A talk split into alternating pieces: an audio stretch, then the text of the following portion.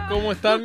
Bienvenidos a una nueva emisión de Creator Studio, el podcast para creadores de contenido y personas que trabajan en la industria del contenido en redes sociales.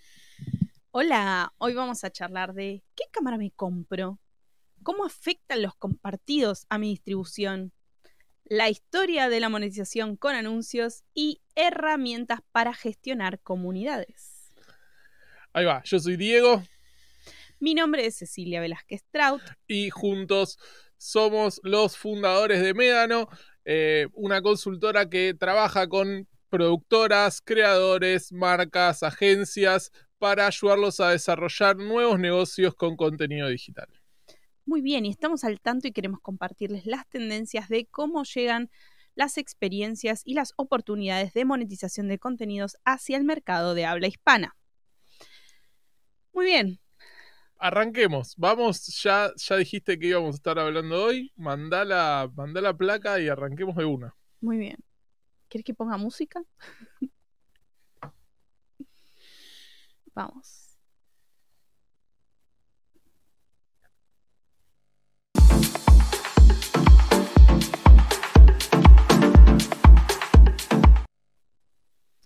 Estamos en la sección dentro del contenido. Y hoy, ¿qué nos trajiste, Dieguito? Bueno, hoy vamos a estar hablando de cámaras, de distintos tipos de cámaras, cuáles son los pros y los contras, eh, y cuáles son, eh, cuál es el mejor dependiendo del tipo de contenido que quieras producir. ¿no? Vamos a estar hablando de tres alternativas que puede ser que varíen el presupuesto, puede ser que varíen las marcas, pero lo que a fin de cuentas va a terminar ayudándote a tomar la decisión de con qué cámara tenés que trabajar, va a estar relacionado directamente con el contenido que quieras producir. Arranquemos ya mismo. Digo, lo, yo creo que casi todos los creadores de contenido cuando arrancan a, grabar, lo primero que hacen es usar la cámara del celular, ¿no? Digo, y es eh, ¿por qué no?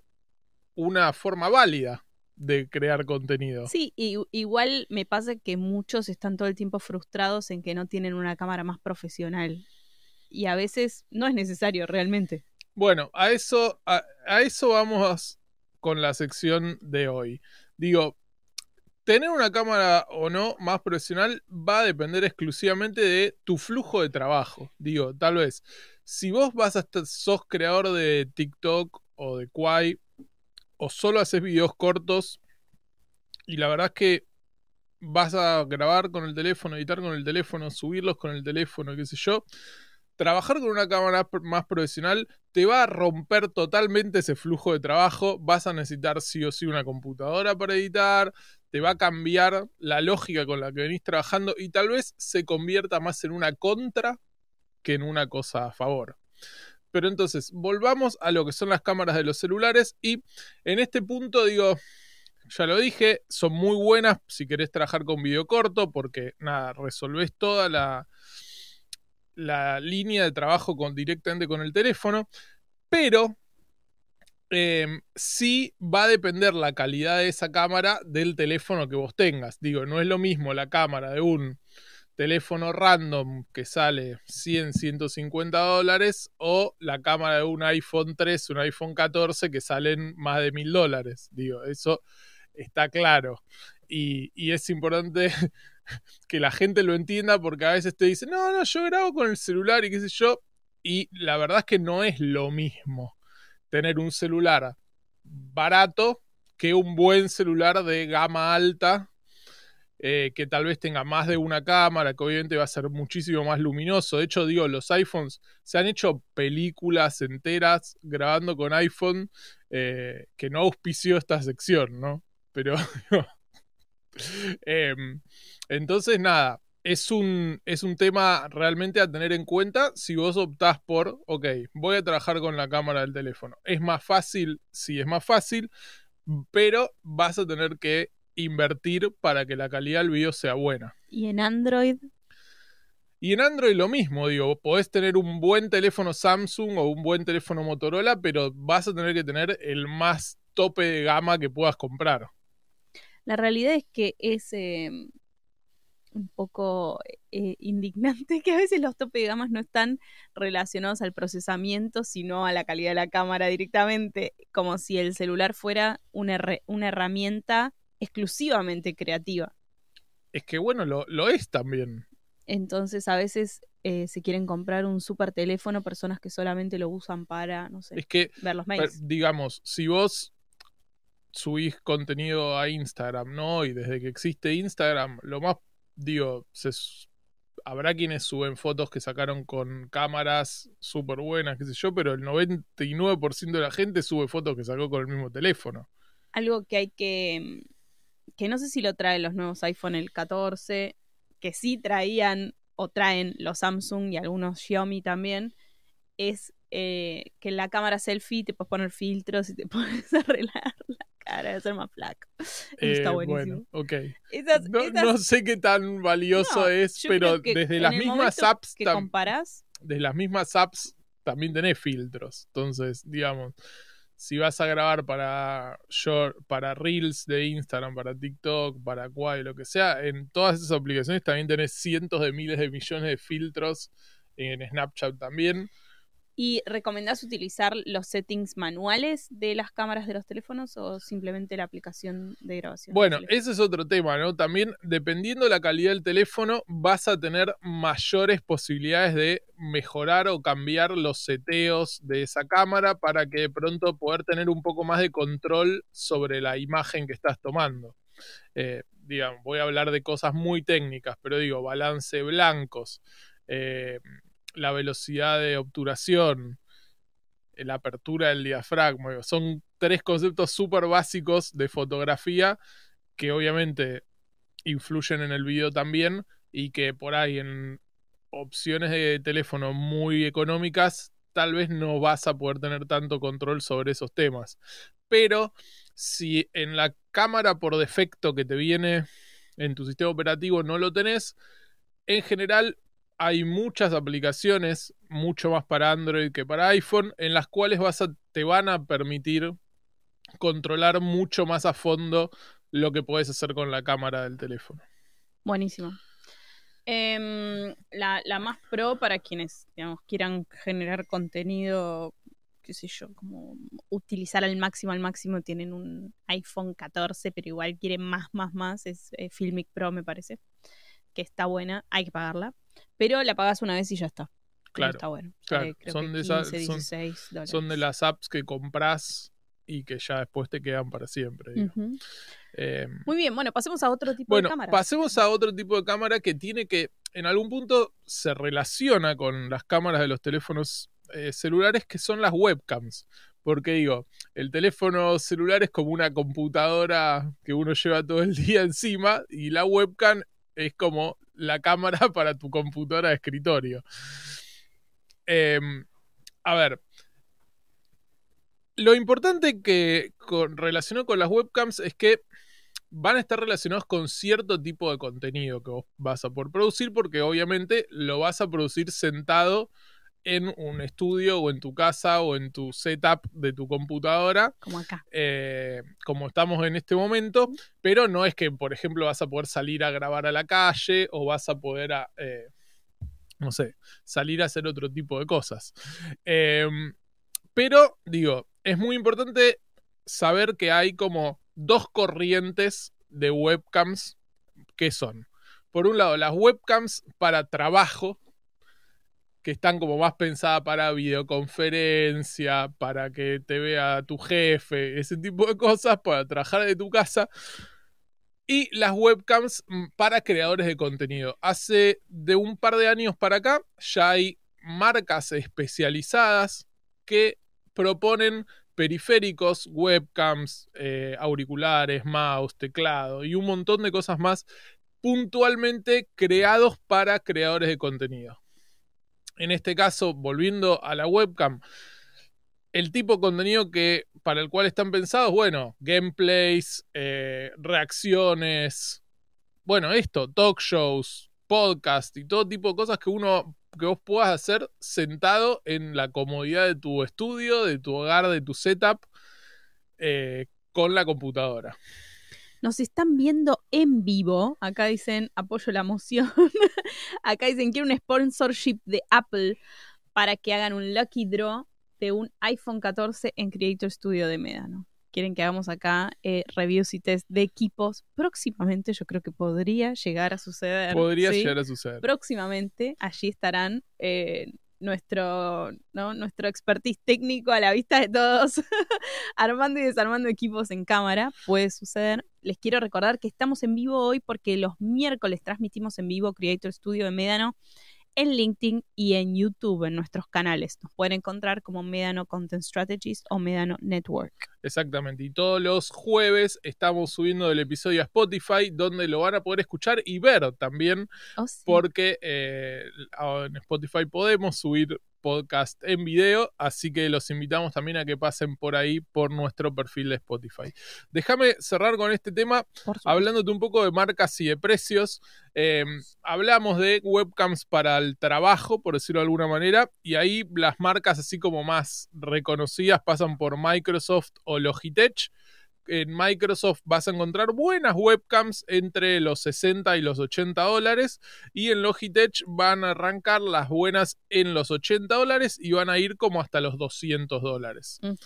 Ahora, cuando hablamos de webcams específicamente para creadores, y estas son dos marcas con las cuales eh, tenemos, hemos trabajado y, y sabemos que son muy buenas, vas a tener el del gato, hay una cámara del gato, se llama el gato Facecam, que está alrededor de los 170 dólares, y si no, Razer, que de hecho Razer es una de las cámaras que estamos usando en este momento, eh, que tiene una serie de, Este es mejor. de igual. webcams eh, pensadas específicamente para creadores de contenido que van a andar entre los 70 y los 100 dólares. A mí la Razer no me gustó mucho, la verdad. Eh, la, una cosa que hay que resaltar de la Razer, que puede que no te haya gustado, pero eh, tiene luz incorporada, que no es algo que tengan todas las cámaras y que hoy justo hoy no la estamos usando, pero yo la he usado en otras oportunidades y la verdad es que te salva y, y te ayuda. Así que está bueno que tiene como un aro de luz alrededor de la cámara y para mí es un feature que le suma un par de puntitos. Con Mac no la estamos pudiendo controlar bien a la Razer, así que a mí no me cerró. Bueno, vamos al último tipo de cámaras y tiene que ver con cámaras ya, llamémosla semiprofesionales o DSLR, que son cámaras por ahí de fotografía con lentes intercambiables, pero que también sirven para video y que en algunos casos hay algunas de ellas que también sirven para streaming. De hecho, es el caso de la cámara que está usando Ceci, que es una Sony eh, modelo EZ EV10. N- N10. EV10. EV10, que está pensada específicamente para creadores de contenido y tiene la funcionalidad de poder hacer live streaming desde la cámara. Eh, la verdad que son, es una opción que no necesariamente es más cara que las anteriores, porque tenés cámaras desde los 400 dólares, 500 dólares, hasta el infinito. Pero el, el mark de entrada no es tan alto eh, si la comparás con un iPhone que te sale mil, mil y pico de dólares. Eh, y la verdad que tenés mucha más versatilidad en cuanto a que podés eh, usarla para salir a grabar, a sacar fotos, a usarlas en este caso como streaming. Digo, bueno, tenés lentes intercambiables, grabás en un soporte físico, generalmente en tarjetas de memoria, muchas podés incorporarles un micrófono externo, eh, nada, es como si yo tuviese que elegir como creador de contenido, la opción más versátil obviamente siempre va a ser tener una de estas cámaras que puede ser Sony, puede ser Canon, son como las marcas más fuertes, puede ser Blackmagic Design, eh, pero de nuevo, lo que dije al principio, siempre lo más importante es qué tipo de contenido vos querés crear, qué creás y qué es lo que te resulta más fácil y más cómodo. Ayer em, se hizo aquí en Buenos Aires el CAPER, de hecho hoy sigue y mañana también, estamos en noviembre, ¿sí? Em, donde se exhiben equipamientos para broadcast en general, yo vengo más de ese palo así de lo técnico, ¿no? Siempre trabajando con internet, pero lo técnico así muy fuerte, y estaban exhibiendo algunas cámaras. Y me volví loca. Em, hay, cámaras nuevas que ofrecen diferentes cosas. Hay unas cámaras exclusivas para estudios de streaming de Blackmagic que me encantaron, de hecho tuve la oportunidad de comprar. Y em, después están la Blackmagic Pocket 4K, que en términos de precio te conviene muchísimo al lado de una cosa, te va a dar lo mismo que quizás una Sony Alpha, pero sale la mitad. Y después de Sony me encantó que vi la FX30, que es como si fuera la FX3, pero un poco más barata y no es full frame, se le pueden intercambiar los lentes, le podríamos intercambiar hasta los lentes de nuestra EV10, que nos salió muy barata. o sea, eh, nada, me volví loca con algunas camaritas que, que, hay en el mercado hoy, ya pensadas mucho más para creadores de contenido y para producir contenidos exclusivos para Internet. Exactamente, exactamente. Bueno, vayamos cerrando digo, este y, y la moraleja es esta, digo podés gastar, invertir un montón de plata en un montón de equipos, pero siempre hacelo pensando en tu flujo de trabajo y en el tipo de contenido que vos vas a hacer, porque a veces, digo, obvio, a quién no le gustaría tener una cámara zarpada de 3 mil dólares, pero tal vez si vos estás acostumbrado a hacer todo tu flujo de trabajo en el teléfono, termina siendo más una complicación que una solución para tu contenido. Acá me preguntan qué preferís, si una webcam o la cámara que viene incluida en el laptop. O sea, ¿cuál podría ser la diferencia? Eh, no, siempre y toda la vida una cámara externa, porque nada, va al ser un periférico externo va a tener muchísimas más opciones, eh, el lente seguramente va a ser más grande, eh, va a tener mejor calidad y vas a poder configurar y setear muchísimas más cosas que con la webcam que viene incluida en, las computadoras, digamos. De todos modos, no sé, mi cámara de la Mac la tengo gastada. Tantas videoconferencias. Eh, ya me acostumbré, ya sé cómo ponerle filtros. Gracias Zoom. Eh, está todo mal con Google Meet.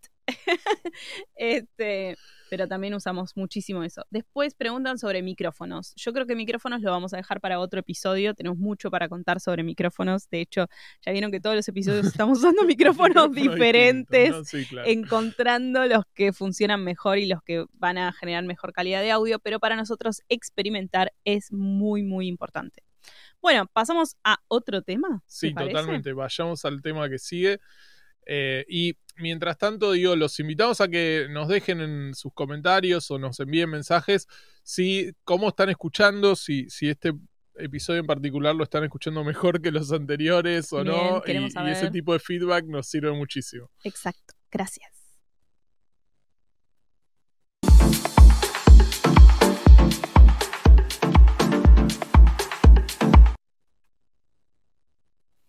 Muy bien, estamos en métricas para todos. Les quiero contar hoy, vamos a hablar sobre los shares, los compartidos, ¿no? Es como una métrica muy específica que está eh, metida o compendiada dentro de las métricas de engagement. Cuando hablamos de engagement, estamos hablando de shares, comentarios y reacciones. ¿sí? Decimos reacciones en general porque hay plataformas que tienen likes, hay plataformas que tienen likes y dislikes. Em, se, está dentro de esas métricas. Hay una, mm, para empezar con lo más duro, hay una métrica específica que se llama el engagement rate, que lo que va a hacer es sumar los likes, los comentarios y los shares, dividirlo por el número de posteos y a ese número volver a dividirlo, ponerlo sobre la cantidad de followers. Eso se multiplica por 100 y te va a dar el engagement rate complicadísimo. es medio complicado, eh, pero digo, es lo que las marcas eh, y las agencias suelen mirar de los perfiles a la hora de buscar un partnership o ese tipo de cosas. O sea, eh, es un momento difícil igual en las redes sociales porque eh, con el advenimiento del video corto y, esta locura que las plataformas no están sabiendo muy bien qué hacer al respecto, ha caído mucho el engagement eh, de todos en general, digo, porque nos pasa mucho. Bueno, la viralidad real viene de los shares. ¿sí? Antiguamente las plataformas no tenían sistema de recomendación como tal, sino que se basaban en los shares de los propios usuarios para entender qué contenido era relevante, qué cuenta era relevante, porque no se hablaba de videos del asset, sino de la cuenta en general, qué cuenta era relevante y la plataforma podía o ponerla en un home o no darle algún tipo de distribución extra. Em, hay una historia que me gusta mucho de una persona, un creador de contenido que se llama Ashish Chopra, me lo anoté porque es muy difícil el nombre, es un creador hindú que escribió un libro sobre la viralidad, que está bueno. Em, él fue uno de los primeros creadores en India que se viralizó. Y utilizó, ¿cómo se viralizó, no? Con los shares. O sea, esa era la viralización anterior, porque no había recomendación, ¿no? Algoritmos de recomendación, sino que era la viralización porque otros, otras personas habían compartido su contenido a otros usuarios y esos usuarios a otros usuarios y esos usuarios a otros usuarios. Esa es la importancia del share. Es súper, súper importante en el momento que estamos viviendo hoy. De hecho, encontrar un contenido que tiene mucho share es viral orgánicamente. Es lo que podemos decir, ok, este contenido es viral orgánicamente. A veces hay muchos contenidos con millones y millones de vistas, pero que no tienen shares. Entonces, ese contenido es viral para el algoritmo pero no necesariamente orgánicamente, que las personas quieran compartir ese contenido. ¿Qué hizo Ashish? Que es lo que más me encantó, me gustó mucho. Él trabajó con la solidaridad.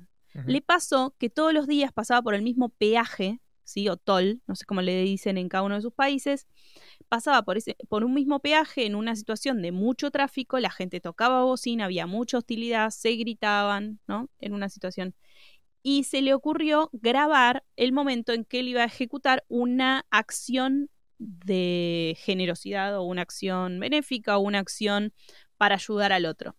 Entonces puso una GoPro, ¿no? una cámara dentro del auto, hizo un papelito que decía, eh, espero que tengas un hermoso día, pasó por el peaje y le dejó ese papelito con plata a la persona del peaje y le dijo, esto es para pagar el peaje del auto de atrás. Y eso lo grabó y lo compartió en ese momento en Facebook. Y eh, nada, se hizo muy multi, multi, multi, multi, multi viral.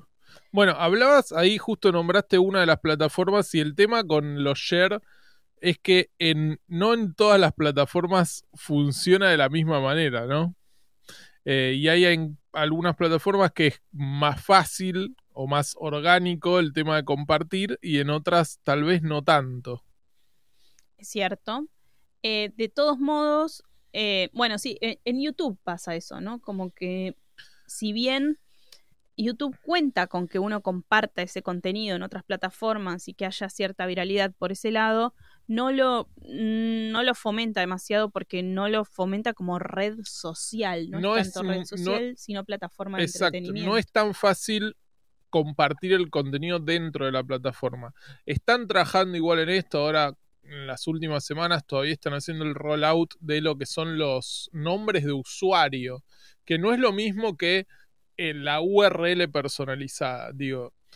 Los nombres de usuario es como una especie de URL personalizada nombre de perfil o arroba, como tu arroba de Instagram, que a partir de ahora se está todavía haciendo el rollout, vas a poder empezar a usar en descripciones de video, en títulos de videos, en comentarios, em, en chats en vivo, para nombrar a algún usuario. Entonces, por ejemplo, en nuestro caso, todavía no lo elegimos, pero supongamos que es arroba medano network. Eh, entonces, si por ejemplo participamos en un video, nos pueden arrobar con arroba Mediano Network. Entonces ahí queda una mención al canal. Si alguien vio un video por ahí que nos puede interesar, nos pueden arrobar, che, chicos de arroba Mediano, véanse este video que está buenísimo. Y nos va a salir una notificación en nuestro Creator Studio de YouTube en donde alguien nos nombró por algún lado. Claramente esto era uno de los contras que tenía YouTube y lo está tratando de solucionar, básicamente. Porque por el otro lado tenemos la plataforma que hoy es más exitosa, que es TikTok, que TikTok sí tiene un botón de share bastante grande, ¿sí? En el orden y, cómo uno puede compartir. Puede compartir a todas las plataformas. Originalmente solamente querían que las personas compartan internamente dentro de las plataformas. Y vino TikTok y dijo, no, a mí me sirve que me compartan en todas las plataformas, le voy a poner marca de agua y lo voy a resolver. Y la verdad que chapó porque les súper funcionó y fue la forma de viralizarse en general. Y uno podía encontrar videos con marca de agua de TikTok en todas las plataformas. Em, eh, realmente eh, pensar en que la situación de mantener cerrada la plataforma era contraproducente le sumó un montón y hoy no los para nadie, básicamente. No, de hecho, todas las otras plataformas han trabajado durísimo en como limitar o darle mucha menos distribución a los videos que tienen marca de agua. Pero así todo, vos ves Instagram y cada dos por tres te aparece un video de TikTok, en los Reels, lo mismo en los Shorts de YouTube. Digo, Pasa que cuando un contenido realmente es viral, por más que la plataforma quiera darle poca distribución, el contenido se va a viralizar igual. Exacto. Después tenemos eh, como otra de las plataformas que trabaja mucho el share en viralización, que si bien no es una plataforma de video, vamos a estar hablando todo este tiempo porque van a estar haciendo cambios y va a ser interesante, es Twitter. Twitter es una de las plataformas eh, más antiguas, pero donde se puede ver muy bien cómo es la viralidad, porque es solo texto, el texto es corto, entonces alguien escribe algo interesante o gracioso o no sé, diferente, y eso se comparte muchísimo, todo el mundo le da retweet, retweet, retweet, entonces ese share funciona súper bien. Em, y se puede, en general lo embeben mucho también en sitios web, como que Twitter tiene como otro tipo de share, es diferente el, el, flujo entre plataformas, ¿no? Eso es interesante también. Bueno, ¿a dónde se comparte? Por ejemplo, ¿a dónde se comparten los videos de Facebook? En Facebook mismo. Pero ¿a dónde se comparten los videos de TikTok? En WhatsApp, en, en YouTube, en, un montón de lugares. en todos lados. Es muy interesante. Em, eso. Nada, yo creo que tiene que ver un poco el tema, el caso de YouTube puntualmente, tiene que ver que ellos, como está relacionado desde Google y, ellos piensan que se comparte orgánicamente en Google, como que funciona como search engine, eh, entonces no les importa tanto que uno lo comparta por otro lado, me parece porque el descubrimiento ellos lo piensan por otro lado. No sé, hoy por hoy yo a YouTube lo considero una plataforma no solo de entretenimiento, sino también educativa. Entonces, tener la posibilidad de compartir ese contenido, eh, yo lo comparto mucho en WhatsApp, por ejemplo. Claro. Se lo mando a los editores, a los operadores de streaming, le mando, quiero esto, tutorial. Así. Eh, en, en, ese sentido, yo creo que puedan incorporar la marquita de agua, no les, sí, no les afectaría nada. Estaría buenísimo. Muy bien, bueno, terminamos con este tema de shares. No miré el chat, perdón, perdón. Quería saber a ver si hay preguntas. ¿Cómo sugieren el uso de las herramientas de video, imágenes en Twitter? Mm, no sé, hoy por hoy Twitter está probando todo esto. Realmente el contenido que tiene un video, que tiene una imagen, tiene mejor distribución eh, orgánica que un contenido que solo tiene texto, pero la realidad es que Twitter está muy enfocado en el texto, entonces un buen texto siempre funciona. Sí, me pasa mucho en mi caso particular que me comparten en grupos de amigos o qué sé yo, tweets con video, o sea, como pequeños fragmentos de video con, acompañado por, por un texto, pero como que me da la sensación que los tweets solo de texto son más compartidos dentro de la plataforma misma a través de retweets. En cambio, los tweets que tienen video, por ejemplo, aparte de tener muchos retweets, tienen la posibilidad de ser compartidos mucho más por fuera de la plataforma. Personalmente a mí me, me cargan mucho, o sea, me gastan o me hacen bromas al respecto de que no uso Twitter demasiado. Eh, y hablo mucho con periodistas y los periodistas son fanáticos, tipo, ¿no estás en Twitter? Estoy, pero la verdad es que solo lo uso para quejarme de los servicios públicos o privados, los servicios. Sí, de, hecho tenemos un Twitter de Médano que le estuvimos tirando contenido durante una cierta cantidad de tiempo y no subimos ni un follower, así que básicamente le dejamos de dar pelota. hablando mal y pronto, lo deprecamos como red social. Ya le buscaremos la oportunidad, tendremos más tiempo de investigarlo y haremos algo. Elon, auspicianos el podcast y... y... nos comprometemos a entrar por lo menos una vez por día. Muy bien, bueno, vamos a pasar a la próxima sección.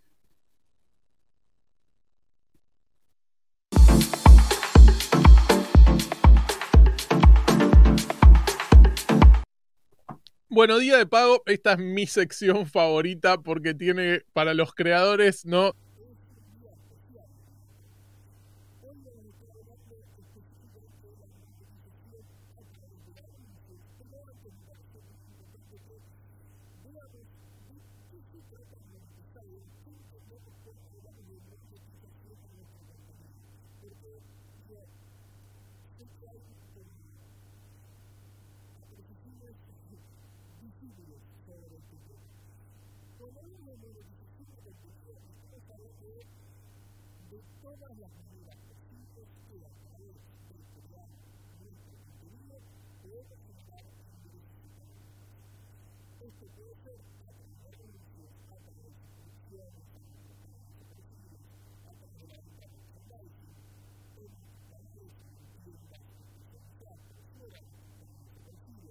Todas esas son distintas formas de monetizar tu contenido, tu canal, tu marca, digamos. Hoy vamos a hablar puntualmente de los anuncios, que es como por ahí la que más se relaciona directamente con el contenido subido en una plataforma, ¿no? Digo, vos decís, vas a ver un video en YouTube, pones play, anuncio. Dos anuncios, arranca el video. Eh, seguís mirando a los cinco minutos, cuando va a pasar algo, anuncio. Bueno, entonces digo, nos pareció interesante traer este tema. Em, porque nada, digo, es una de las principales formas de generar ingresos con el contenido.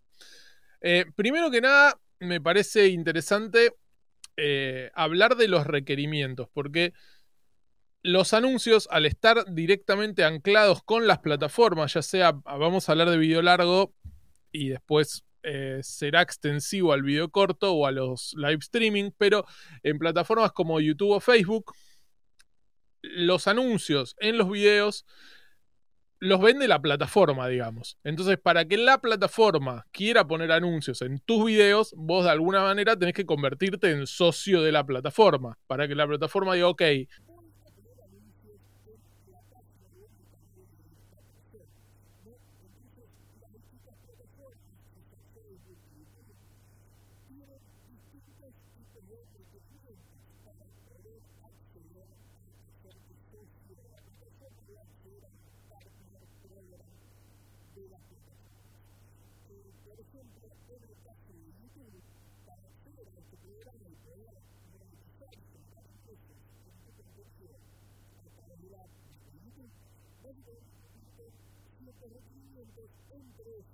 vas a tener que llegar a mil suscriptores y tener 4.000 horas de reproducción en el último año, o sea, en los últimos 12 meses. De hoy tomamos 12 meses para atrás y en ese periodo tenés que sumar 4.000 horas de reproducción.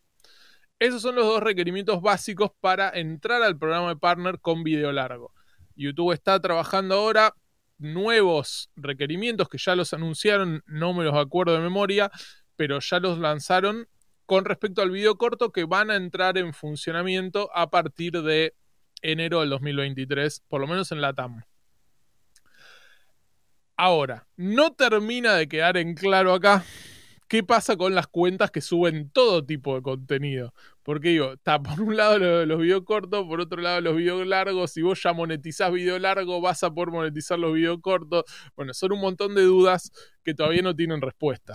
Yo creo que ellos quieren que se integre, ¿no? Que en una misma cuenta pueda haber lives, video corto, video largo, o sea, que esté todo, las tres, eh, los tres tipos de contenido integrados en una sola cuenta.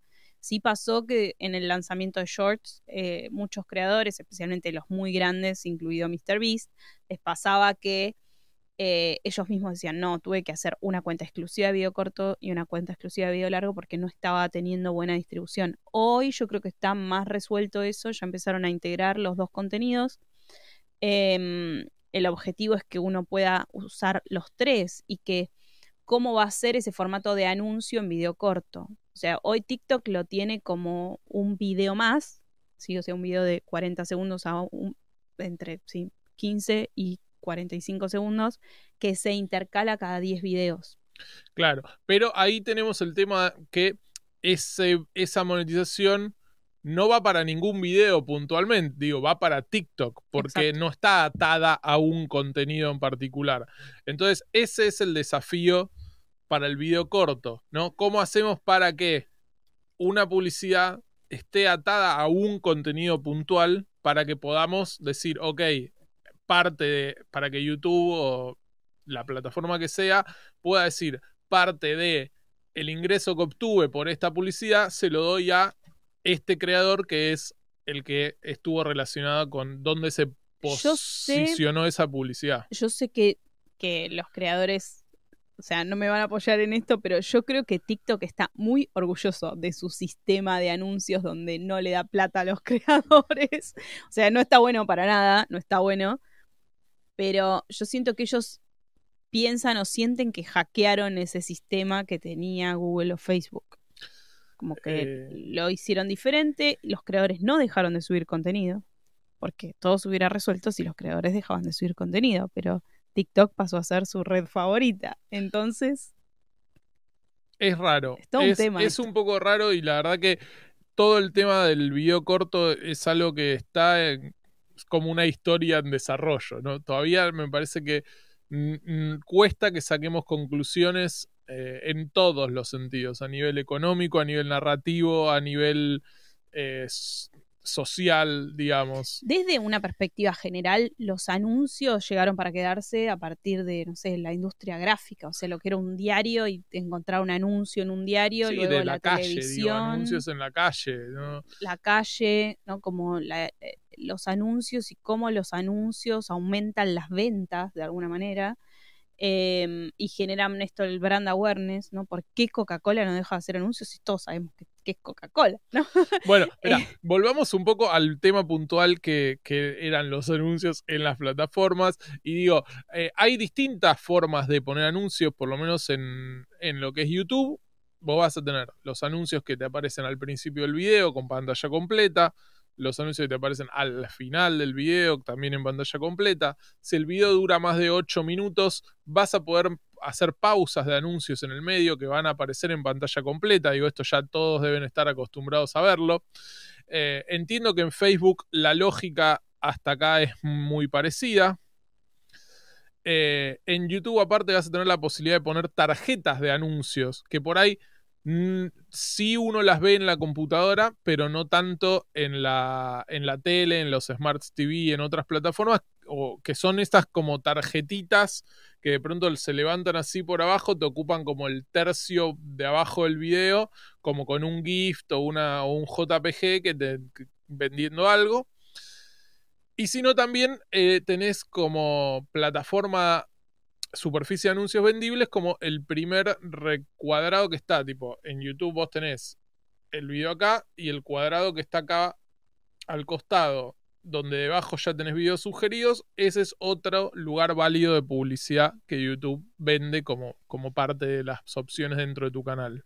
Eh, yo no sé si en el episodio anterior lo nombré, pero vi la serie Spotify hace poco. Me gustó mucho porque arranca o sea, la serie arranca con esto, bueno, cómo es el auge del mundo de los anuncios y toda la gente que se hizo millonaria poniendo anuncios en Internet, en diferentes eh, situaciones de plataformas, desde en una.com o en Facebook o en diferentes plataformas. De hecho, acá en Argentina conocí una persona que, no, se me ocurrió, puse un GIF en una página y me hice millonario. yo, tipo, ¿what? es como que vivimos inmersos en anuncios ahora, ¿no? Em, y el video corto le suma mucho esto, porque podrían ser todos anuncios. Bueno, de hecho pasó hace poco que hubo como quejas de creadores en YouTube de que en vez de tener dos anuncios al principio del video, les aparecían como, o en el medio, pausas de como 20 anuncios, pero micro, de, de, micro duración, o sea, de 5 segundos, 10 segundos, cosas así. Entonces, lo que se, se discutía por ahí era si, ok, bueno, están probando en YouTube cómo van a hacer para poner los videos en los shorts, digamos, porque entonces, obviamente, 20 no te van a poner, pero sí están probando con estos micro videos de 5 segundos, 10 segundos, incluso 2 segundos, para ver cómo hacen ahí, ¿no? La, la interacción con los shorts. Y después va a estar el desafío de nuestra industria hermana, que es la que produce los anuncios, ¿no? Nosotros eh, venimos de la industria que produce el contenido, pero está la industria prima o hermana que produce los anuncios y que para ellos va a ser un gran desafío también adaptarse al video corto y para mí no van a poder mover un paso sin tener socios como los creadores de contenido. No, está claro a esta altura que eh, los creadores de contenido llegaron para quedarse. El cast, digo, Mr. Beast, todos los programas hablamos de Mr. Beast porque es tipo la persona del año. Eh, y el local de hamburguesas que batió récord de ventas en un solo día. Digo, y, todo este tipo de cosas. Porque. Yo quiero probar el chocolate. Bueno. Lo, yo creo que el tema es la comunidad y que las marcas pueden tener clientes pero esos clientes no son comunidad. Digo, vos puedes ser muy fan de una marca, hiper fan de una marca, pero ¿hasta qué punto te convoca a, no sé, salvo que te dé una entrada a un evento gratis, no vas a ir? Digo, está bien que MrBeast usa esta estrategia que es súper, súper, mega discutible, que es que regala plata, ¿no? Digo, pero de alguna manera yo creo que con nuestro tema anterior de la sección de shares se empatiza en que él está dando algo, está siendo generoso, está haciendo un gesto de que no es algo común. Y yo creo que eso es lo que lo hace viral. En este caso él usa plata, ¿sí? Bueno, este otro le pagó el peaje, usó plata también, ¿sí? Termina siendo lo mismo. Eh, viene, en un, viene de un país que es sumamente capitalista, que es Estados Unidos, entonces todo lo que es plata pega básicamente. En Latinoamérica quizás no sería eso. No sé, digamos, yo creo que si apareciera un Mr. Beast latino y entrara a regalar plata, troche y moche, muy, muy probablemente sería viral de cualquier manera. Digo, eh, está bien, acá. ¿En qué moneda? Acá ¿En qué moneda va a regalar la plata? no, sé, en la TAM es como que uno diría, bueno, va, pesos va a pegar más si es una causa benéfica o si, digo, juntan plata para tal o cual cosa y puede ser, digo, hay casos, Santi Maratea, por ejemplo, em, pero el tema de regalar plata, cash, tipo, elegí una puerta A o B, ah, la puerta A, te ganaste 10 mil dólares, toma, plum, gracias, el próximo. Y decís, what the fuck? Eh, pero bueno, nada, tenemos que pasar el tema que sí estamos, nos extendimos muchísimo con estos temas. Eh, pero bueno, nada, muy interesante. Muy interesante. Ya tendríamos que estar cerrando, nos falta un tema todavía. Nos falta un tema. Espero que estén enganchados como nosotros. Vamos.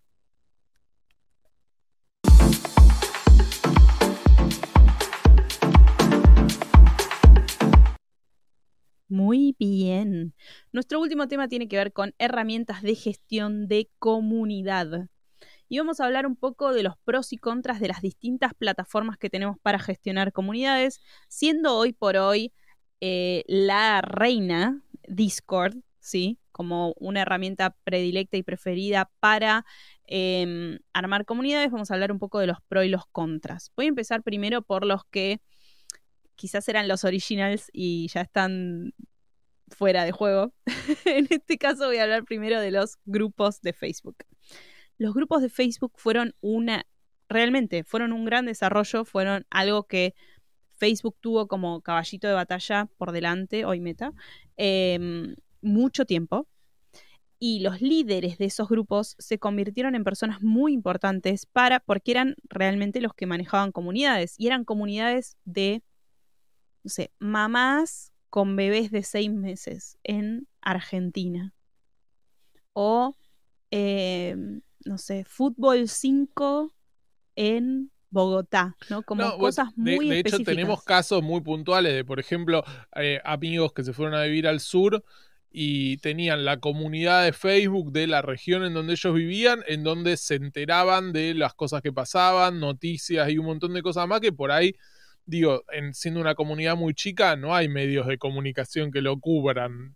entonces, en ese tipo de situaciones puntuales, digo, yo creo que hoy incluso ese tipo de comunidades siguen funcionando y muy bien.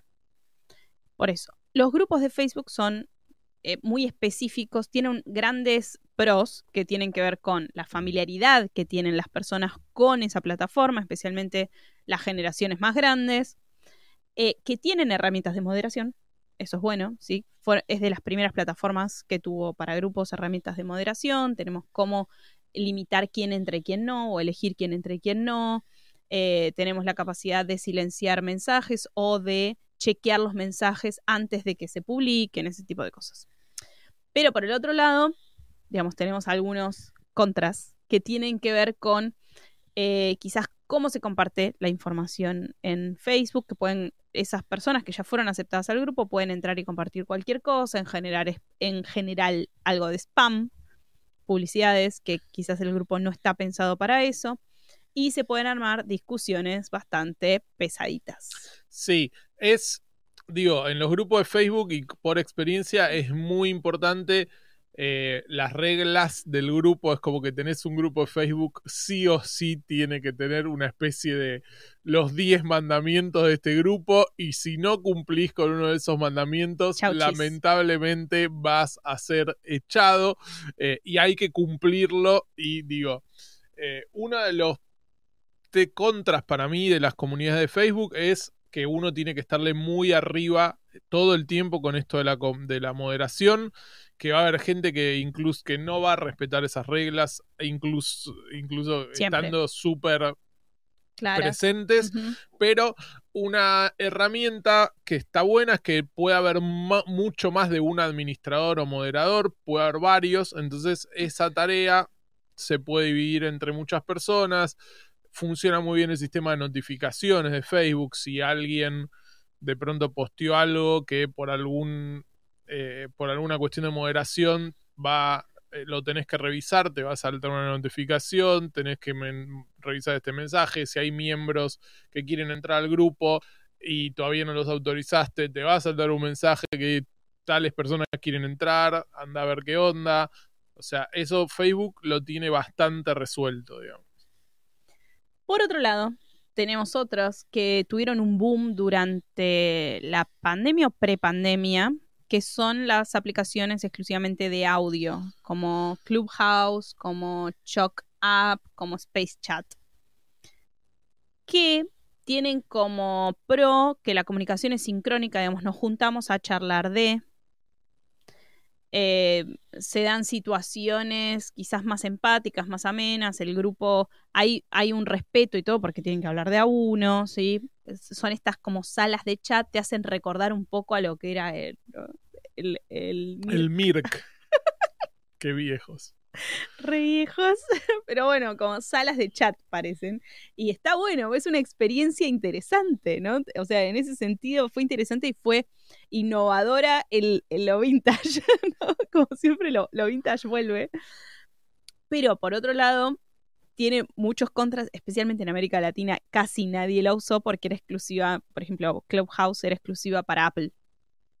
Entonces solo estaba disponible con, en iPhone, qué sé yo, y bueno, nada. Yo me quedé re afuera. No estaba usando iPhone en ese momento y fue como Clubhouse y yo como, mm, no, no tengo, sorry. Eh, en, ese sentido. Y después que, bueno, no tiene muchas herramientas de moderación. O sea, ¿qué pasó? Esa pasó. Claro, al ser audio, digo, es muy difícil. Vos podés moderar el, el mensaje después de que lo escuchaste, pero digo, al mismo tiempo que vos lo escuchaste, ya lo escucharon todos. Exacto. Entonces, como que pasó. Y ahora hablemos de WhatsApp o Telegram. En realidad parecen, o sea, en funciones es más o menos lo mismo, pero tienen ciertas diferencias con mm, pros para uno o para el otro. Ok, a ver. Tenemos por un lado WhatsApp, que tiene muchísima facilidad de acceso. QR, te manda un QR, te sumas al grupo. ¿sí? Esto de los QR de WhatsApp funciona súper bien. Es un gran like para Meta y me gustó muchísimo cómo te puedes sumar a un grupo o no. Se siente como que tenés acceso, por ejemplo, si sos un creador y estás manejando tu comunidad, tenés acceso al creador ahora. Sí, sí, prepárate porque, eh, bueno, digo, eh, me pasó, Tóxicos. sí, sí, me pasó puntualmente que eh, para mi canal de Star Wars, Star Losers, teníamos muy en contra a lo que mi co-host quería hacer. Tuvimos una comunidad de WhatsApp que nos funcionó muy bien durante mucho tiempo y de hecho contribuyó a que mucha gente se sumara como miembro del canal y pague una suscripción mensual y ese tipo de cosas. Pero pasó que muy de a poquito empezaron a pasar cosas que se dejaron pasar porque las hizo un miembro muy importante de la comunidad, tiró un chiste y bueno, como lo hizo esa persona que era uno de los fundadores de la comunidad, pasó y fueron pasando pequeñas cositas muy de a poco que fueron escalando y llegó un punto donde empezó a haber chistes muy fuera, Fuera de lugar. racistas, feministas y un montón de cosas que no se podían tolerar y, y pasó de un momento al otro que es, el grupo se rompió, pero se rompió literal. Bueno, pero puntualmente, o sea, ¿cuál es uno de los grandes contras de esto? Que todo el mundo tiene tu teléfono. Todo el mundo tiene tu teléfono, eso es cierto, y también que no hay la pos o sea, en el grupo de Facebook está muy claro, hay un cartel que dice estas son las reglas del grupo. Eh, está ahí todo el tiempo arriba de todo. Acá, digo, puede que haya reglas, puede que vos las fijes o qué sé yo de alguna manera, pero no, no está pensado para eso, me, me- me parece. Entonces, no está tan claro, si bien puede haber muchos moderadores, es como que el WhatsApp tiene esta cosa Ah, es la realidad lo que le pasa adrenalínica, ¿no? a todo el mundo, el, el grupo de los padres de la escuela, el grupo de los amigos de fútbol, qué sé yo, que bueno, las cosas se desbandan, un par se pelean, se enojan, todo por mensajitos. Esto Sí, es la gente común. comparte cualquier, varo- cualquier cosa, digo. Sí, eh, en, en términos de lo que es lo político acá en Latinoamérica, que es bastante complicado, ¿no? Arrancan los libertarios, le siguen los... o sea, Y- tenemos de todo. y el otro tema como contra es la notificación. Uno por ahí usa WhatsApp para un montón de cosas, hablar con familia, cosas de trabajo, qué sé yo, y de pronto tenés ahí un grupo que por más que lo tengas silenciado, mirás así, hay tipo 200 mensajes Sí. en media hora. Y vos decís, no, Personalmente tuve que usar WhatsApp para, por trabajo y fue pesadísimo, fue complicado.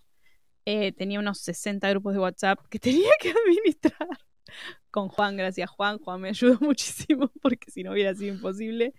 Eh, y después logré migrar un grupo, lo que pasa es que fue difícil, a LinkedIn Groups, más parecido a Facebook Groups, pero como es una plataforma de trabajo, bueno, esperaba que hubiera más. Em, eh, ti- tiene bastantes herramientas de moderación, así que no hubo problemas, estuvo bueno, pero no todos lo chequeaban todos los días. claro. Es como Claro. que entraban cuando Eso es, como la, lo positivo que tiene el WhatsApp en comparación con los otros. Ahora, Telegram. Telegram, ¿cuál es la diferencia? La única, em, o sea, tiene una API abierta que vos lo podés integrar con otras cosas, eso es algo bueno. Eh, WhatsApp también lo tiene, pero la tenés que pagar, pero Telegram lo tiene. Em, y tiene la capacidad de no estar compartiendo tu número de teléfono. Exacto. Eso es muy importante, algo bueno que tiene Telegram. Por otro lado, ahora sí, vamos a hablar de The Queen of Them All, que integra mucho de lo que acabamos de hablar antes, que es Discord. Discord tiene la capacidad, primero, de que la gente que ingresa llega solamente por invitación. Entonces, vos le tenés que pasar el link del canal y ahí pueden llegar a tu grupo. Exacto. Eh, no es un grupo abierto que uno puede buscarlo y entrar. Esto es muy bueno. ¿Sí? Esto está súper interesante. Esperen que me quede un caption que no es este. Eh, eso es genial. Por otro lado, tenemos espacios sincrónicos de charla, como teníamos en Clubhouse, espacios de videoconferencia o de audio solo. Uno puede elegir si entra con audio o con video. Y tiene ese espacio sincrónico de, ok, nos juntamos a charlar, que está muy bueno. Y por otro lado, también tiene eh, herramientas de seguridad para poder gestionar esos grupos, sacar permisos, poner permisos, tiene permisos para los usuarios. Entonces están los administradores, que en general no es una persona, sino, sino que son varias, las que administran, que tienen unos permisos. Hay como niveles de permisos que está súper interesante eso. Y por otro lado, es gratuito. ¿Sí? Que eso es importante. Ahora, ¿cuáles son los contras que tiene Discord? No muchos más allá de la adopción, porque es un como un, ambiente diferente, con una metáfora apenas distinta a la que te tenés que acostumbrar. Es medio tiene como herramientas de Slack para quienes son programadores, es como Discord, sí, obvio, Discord. Para otras personas es más complicado.